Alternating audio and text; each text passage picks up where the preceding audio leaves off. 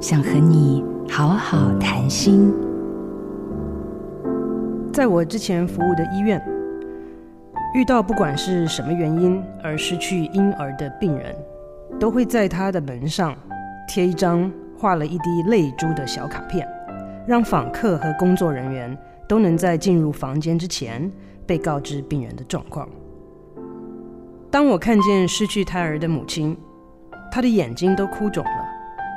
在这种情形下，大部分的人应该都会想要说出一些安慰人的话，但事实就是，我们不但无助，而且也无法说出什么话或做出任何事情来改变当下的状况。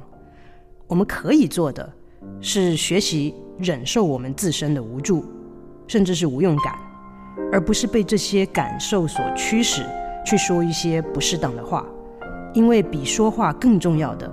是全心全意的陪伴对方，或许就能帮助对方分担这份无法言喻的悲痛。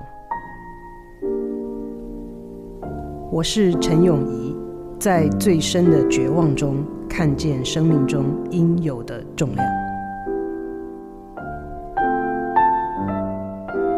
做自己的主人，找回你的心。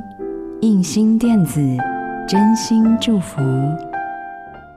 好家庭联播网，中部地区古典音乐台 FM 九七点七，北部地区 Bravo FM 九一点三。